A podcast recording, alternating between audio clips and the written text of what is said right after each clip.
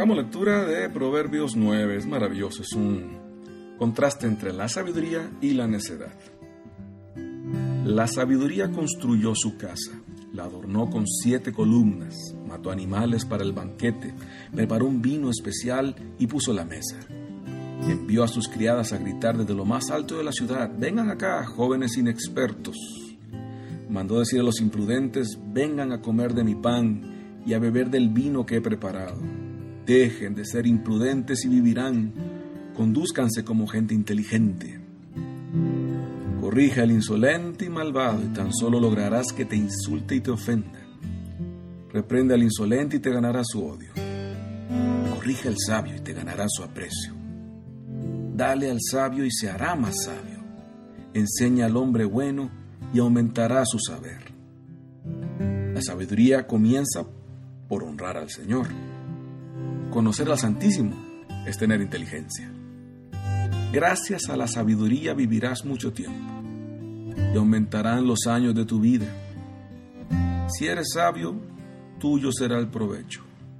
Si eres insolente, tuya será la responsabilidad. La necedad es como una mujer chismosa, tonta e ignorante. Se sienta en una silla a las puertas de su casa, en la parte más alta de la ciudad, y llama a los caminantes que van por buen camino. Vengan acá, jóvenes inexpertos, manda a decir a los imprudentes. El agua robada es más sabrosa, el pan comido a escondidas sabe mejor, pero ellos no saben que sus invitados son ahora sombras en el reino de la muerte. Bien, acuérdense de nuestra dinámica, simplemente volverlo a leer y compartir un poquito. Desde el 1 arranca, hay un proyecto. Dios no improvisa con nadie, hay un plan para ti e igual tienes que enfrentarte con Él. Dios te invita. Hay gente que no entiende esto, pero como sea, hay que enfrentarse con lo que la vida da. Lo que la sabiduría grita es que hay un plan para ti. Dios ha visto la forma de llamarte y hace todo lo que esté de su parte para que lo puedas oír. Aquí dice que se sube hasta lo más alto de la ciudad. Es un reto para los que somos comunicadores y están escuchando esto ahorita. ¿eh? Viene el famoso grito mandó decir a los imprudentes. Imprudentes, no te, no, no te sientas eh, insultado. Yo lo era. ¿Tú lo eres? Luchamos por no serlo, esa es la idea. La invitación es a comer el pan y a beber el vino que se ha preparado. Por supuesto es un banquete especial porque Dios tiene siempre algo especial que dar. Hoy, años después, entendemos que se trata de Jesús. Es el mismo Jesús. Con todo lo que implica comerse a Jesús. Está muy lejos de que te lo pueda explicar yo pero es acercarse. Es una lucha, no hablo de que esté preparado ni es una comida corrida rápida. Es, un, es una invitación a un buen banquete, ¿no? Prudencia igual a vida, lo que estamos leyendo acá. Dejen de ser imprudentes y vivirán. Prudencia igual a vida. Ahora, ya para ahí del versículo 7 vemos que es doloroso, pero hay gente que nunca creerá y con la que no se tiene remedio.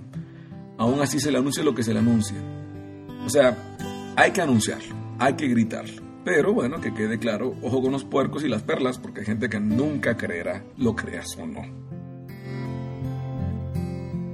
No vamos a discutirle a Dios su manera de administrar sus cosas, Él sabe lo que hace. Y aquí dice que le va a dar más al sabio, porque va a ganar más. Se hará más sabio si le das. Y bueno, Dios sabe lo que hace, para eso son los sabios y ojalá los multiplique muchísimo.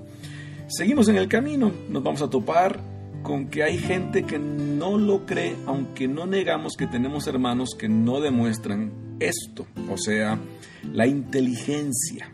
Al final del versículo 10, conocer al Santísimo es tener inteligencia.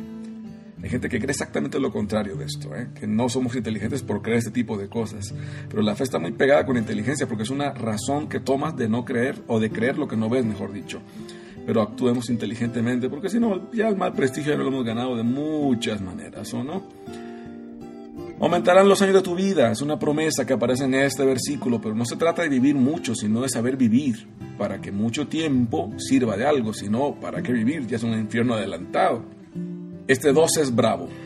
Si eres sabio, va a ser tuyo de provecho, pero si eres insolente, entonces tuya será la responsabilidad. Ambas cosas tienen responsabilidad, pero no las dos tienen provecho.